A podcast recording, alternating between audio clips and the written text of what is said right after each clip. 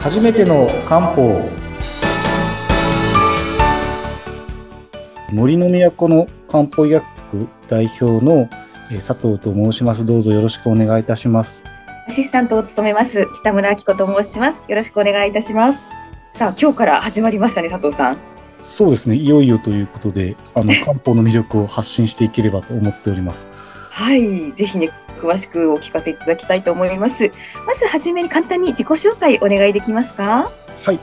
仙台の方で、あの、漢方薬、あの、森の都の漢方薬、雲流堂という、あの、漢方の専門の薬局をやっております。で、薬局自体はですね、あの、震災の翌年、2012年にオープンして、ちょうど10年が終わったというところになっております。はい。え漢方というと、えっ、ー、と、実は私もそんなに詳しいわけではなくって、えー、普通の薬とどこがどう違うんだろうなんていうところがとても興味があります。そうですね。あの、西洋薬と漢方薬の違いっていろいろ聞かれるんですけど、まあ、それはちょっとどこか、えー、詳しいお話しする機会を作るとして、まあ、ざっくり言うと、あの、まず漢方ってよく皆さん勘違いされるのが、あの、漢方の本場中国とか、漢方の方は韓国とか呼ばれるんですけど、漢方自体はですね、あの、日本の伝統医療を指しています。なので、すごい、まあ、ちょっとざっくり言ってしまうと、あの、中国生まれの日本育ちということで、あの、日本の伝統医療を指して、えっ、ー、と、漢方というふうになっております。ええー、日本が元とのは知りませんでした。あそうですよね。なんか、ええ、あの、漢方の本場中国というと、実はまあ中国は中医学っていうふうに伝統医療の名前つけてて、はい、で、まあ、それが、今でいう中国が中心になって日本にこう渡ってきて、日本でこう、日本の気候風土に合わせて発展していったのが、まあ、漢方なんですね。なので、まあ、使っている生薬はかなりも共通、ほとんど同じような生薬使ってますし、理論っていうのもかなり近いんですけど、まあ、日本の気候風土に合わせて使われるメインのものが変わったりとかですね。あとは日本で独自に生まれた処方っていうのもあるので、まあ、ちょっとやっぱり違いはあるかなという感じがします。気候風土があるっていうのも、なんだか意外ですね。普通、お薬を飲むときに季節をあんまり考えずに飲んだりしますもんね。ですね。あのーえー、当然、その人、まあ、東洋医学は当然人間も自然の一部だっていう考え方があるので、その気候風土とか、あのー、季節によって環境によってあの処方って変わっていくんですね。で、まあ、それこそ一つの西洋薬の違いとして挙げられるのが、まあ、例えば血圧の薬飲んでますよっていう人が、まあ、例えば冬はこの血圧の薬飲んでくださいとか、夏にはこの薬を飲んでくださいって多分ないと思うんですね。ずっと、まあ、一年中同じ血圧の薬を飲んでるはずなんですけど、漢方の方はですね、先ほど言った通り、人間も自然の一部だっていう考え方があるので、うん、季節によって使う処方が変わることっていうのは結構あるんですね。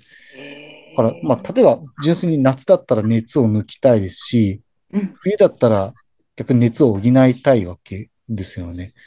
し、まあ、秋の乾燥してる地あの時期だったら潤いを与えたいし、逆に梅雨時みたいな湿度が高い時は余計な水を捨てるっていうような処方をメインに使ったりするので、同じ人でも、これもちろん全員ではないんですけど、季節によって処方変わると、こういうことはよくあることなんですね。へあの日本って四季があるから、なおさらその、まあ、日本にあった漢方が元になってきた、日本が元だったと、なんかとても納得ができます。そうですね。気候で言うと、本当に、えっと、中国、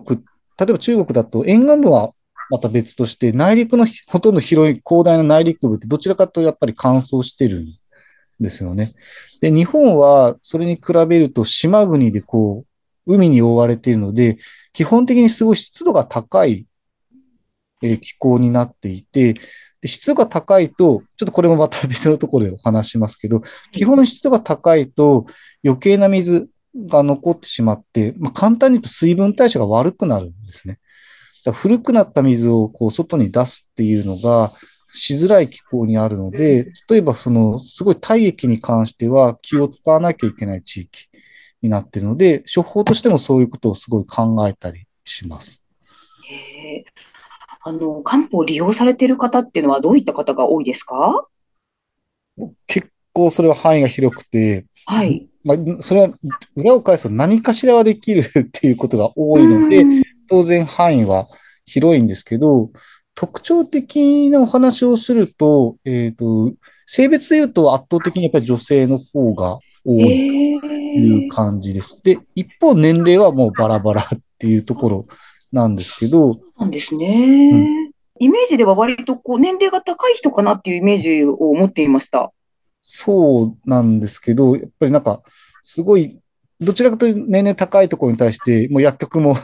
結構年齢が高い先生が出てくるっていう、そういうイメージがあるかもしれないんですけど、はい。実際はもちろん子供でも使えますし、えっと、ええうち、雲流堂の場合は、どちらかというと、多いのが、えっと、30歳半ば過ぎぐらいの、あの、妊活をちょうどされおるぐらいのー、世代とか、その一はい。回り、こう、上ぐらいになってくると、今度、更年期うん。ですね。更年期の場合。で、まあ、これが年配になるといろんな、やっぱ体の問題出てきますので、当然多いということで、ちょっと年齢は本当にばらついているという感じですね。ええ女性が多いんですね。あ、そうですね。やっぱり女うん。性の方が、うんと、別に漢方って男性でも女性でもえ使ええるんですけど、はい。あの、女性の方が自分の体の不調に気づくきっかけがやっぱり多いっていうのがあっうん。て、はい。一番はやっぱりその生理周期に伴うものです。例えん。ば。今回生理が長い、なかなか来ないとか、うん、長いうん、とか短いとか、排卵痛があるとか、生理痛があるとか、はい。不正出血があるとか、こうやってあの、男性に比べると、こう、自分の不調に気づける場面がやっぱり多いので、そうはい。いう意味ではスタートは女性から来てっていう場合がなるほ多いね。で、男性はこれ以上、えこれ以上ですね、あの、いこのまま行くともう入院してしまいますよとか、ええ。あとはその、奥さんに連れてこられたりとか、そういうパターンがやっぱり多いんですね。なるほど。もうじゃあ男性は本当に、なんていうのか、あの、気づく機会も少ないし、少ないでまあすね。大丈夫だろうみたいなそう、あの、方が多いん動けて、でしょうかね。働働けてる間は大丈夫でしょうってくらいの感覚になってる方がど。多いのと、あと、むしろあの、元気な人が来ますね。男性の場合は。はあの、それ、例えばスポーツやってるとか、い。自分の体が資本ですみたいな。まあ、それ。経営者とかでもそうだとなる思うんですけど、ほど。自分の体がすごい重大切ですって考えていて、平うん均よりぎ、あの、平均以上ぐらいの方がむしろうん。より活発に動けるとか、そういうようなことを目指してくる方が、男性うんの方は正直多いかなという感じがあります。もちろん、あの、漢方にはあの、ドーピングになってしまうような処方え、がいろいろあるので、そこはちょっとスポーツ選手に関しては気を使える範囲が狭まってしまうんですけど、まあ、それぐらい、あの、こう、体をパワフルにさせるようなものってたくさんあるので、はい。私自身も、まあ、言ってしまうと私自身もドーピングしながらスポーツジムに通っている人間なので、ええ、ここは、あの、飲める範囲で、あの、やんなきゃいけない場合は、ちょっと逆に見ればかわいそうかな。別に体にはいいものなので、不公平な理由で、不公平だっていう理由で飲めないものがえ、多いので、まあ私はも。うドーピング関係ないですから、どんどん使っているという感じですなんだか、すごくあの、あの、妊活だったりとか体調不良だったりとか、そういうのだけでなく、ド ドーピングまでもなんか効果があるっていうのは、すごくお奥が深いですね、漢方のそう、そう世界って。ですね。結構あのー